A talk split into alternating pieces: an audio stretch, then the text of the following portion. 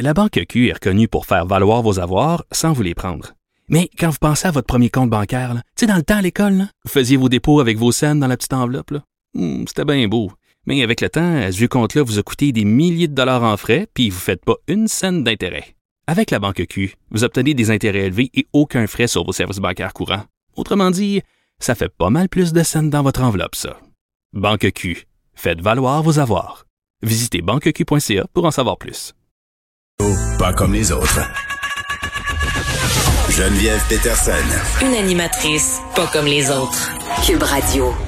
Exceptionnellement, on termine cette émission avec Nicole Gibault. Nicole, on est toujours en attente d'un verdict dans le cas de Monsieur Gilbert Rozon, euh, la juge qui s'apprête à lire euh, son jugement. Mais en attendant, l'interdit de publication euh, concernant la victime alléguée a été levé. Oui, c'est ça. On a appris que la dame elle-même a demandé, évidemment, parce que ça doit venir de la présumée victime, Mhm. de lever l'interdiction parce que, bon, ça a duré tout le long du procès. Donc, euh, on connaît maintenant sa, sa- son nom. Alors, euh, Annick Cha- Charette, si je, me, je ne m'abuse. Euh, et euh, oui, puis là, je, je dois vous dire qu'on suit, euh, je suis pour vous et tous euh, à, la, à la ligne euh, les, le- la décision et ça devrait tomber d'une minute à l'autre, d'une minute à l'autre. Mais je pense que c'est important de revenir sur un principe que la juge dit, qu'on sache ou qu'on sache pas la décision tout de suite, tout de suite là, Geneviève. Je pense que c'est important. Ça me tentait d'en jaser avec toi parce qu'on a déjà jasé de ceci. Et elle, elle aurait dit, là, je résume, là, croire la victime à tout prix, comme dans les mouvements, là, que certains mouvements dire on vous croit, on vous croit, là, et c'est ce qu'elle aurait mentionné, n'a pas sa place en droit criminel. Ouais. Et- et y a- y a- mais c'est vrai. Oui, Mais c'est je exact. sais. Alors, un acquittement, ça veut pas dire que le tribunal, puis ça, là, un, je répète, un acquittement ne veut pas dire que le, que le tribunal ne croit pas la victime. Et ça, là, je peux te confirmer que je l'ai dit plus d'une fois. Ouais, mais c'est Euh, épouvantable parce que les gens, c'est pas ça qu'ils vont euh, qu'ils vont retenir, sais. Nicole. Et, et Mais on sait pas la décision, On là, la connaît pas. On la connaîtra euh, dans quelques minutes. Là, c'est une question euh, de, De temps. Mais euh, ce procès-là, il est hyper important euh, pour le message qu'on va envoyer aux victimes d'agressions sexuelles. Et je trouve ça euh, particulièrement euh, particulièrement particulier, oui, euh, que ça sorte aujourd'hui parce que c'est aujourd'hui qu'était remis le rapport euh, transpartisan et les recommandations de ce comité euh, qui se penchait sur les questions euh, des agressions sexuelles et de la violence euh, conjugale. Et je comprends que c'est une question de droit et c'est ce qu'il faut toujours garder en tête. Là. Par ailleurs, la juge Mélanie Hébert, comme tu l'as dit, le rappeler. Mais il y a bien des gens en ce moment qui attendent ce verdict-là avec une brique et un fanal. Et si c'est pas le verdict auquel on s'attend, eh bien, ça va encore venir, si on veut, ébranler la confiance des victimes envers l'appareil judiciaire, que ce soit légitime au niveau du droit ou pas. Non, tu as raison là-dessus.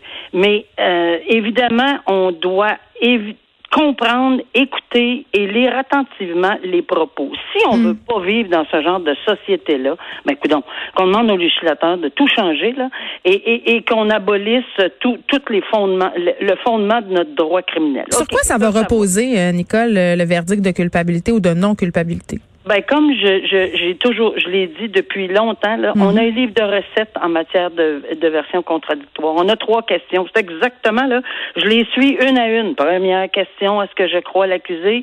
C'est ça qu'il faut qu'on se pose. Première question, si on croit l'accusé, on l'acquitte. Deuxième question. Euh, est-ce que même si je ne crois pas l'accusé, je dis non, je le crois pas, mais est-ce qu'il a soulevé un doute raisonnable? Si oui, je l'acquitte. Sinon, je m'en vais à la troisième question. Troisième question, est-ce que l'ensemble de la preuve, puis la couronne s'est déchargée de son fardeau? Oui, je le trouve coupable. Non, je l'acquitte.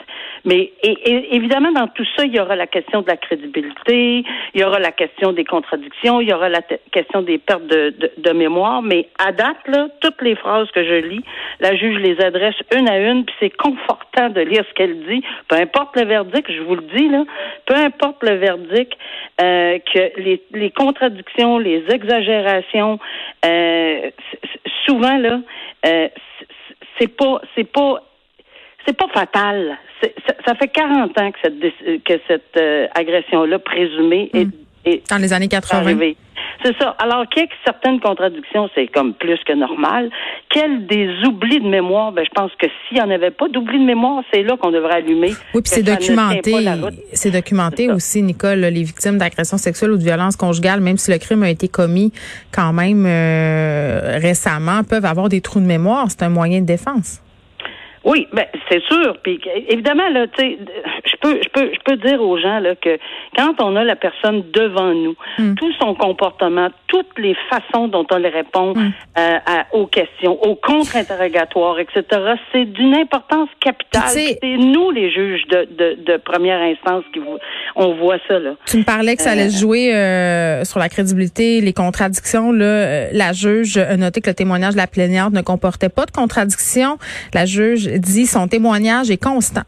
Oui, et elle dit également qu'il ressort clairement de son témoignage qu'elle n'a pas consenti au geste de M. Roson. Je vous le dis, ça regarde mal, là. à la ligne, là. on, suit ça à la ligne. On peut pas être plus dans, dans, dans, dans le présent, là. Alors, c'est sûr qu'avec ces propos-là, euh, bon. ça euh, regarde mal pour M. Roson, ça regarde bien euh, pour la victime. Ça, c'est moi qui le dis, Nicole, c'est pas toi. Mais ça se peut, là, ça se peut, mais elle peut toujours arriver à dire, mais virgule. Ah. euh, il reste quand même un doute raisonnable à cause de la version. Je ne sais pas. C'est vraiment très particulier un dossier de version contradictoire et chaque juge a ça. Euh, c'est à géométrie variable. On regarde ça, puis j'ai pas les mêmes yeux que l'autre juge à côté, et j'applique les mêmes principes de droit. C'est fou de se dire que, selon le juge, on peut euh, avoir une décision complètement différente, même si on a le même droit, justement.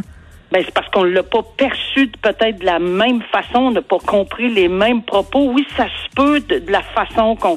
Mais euh, naturellement, les mêmes principes, les deux juges qui ont qui ont eu un doute raisonnable vont acquitter.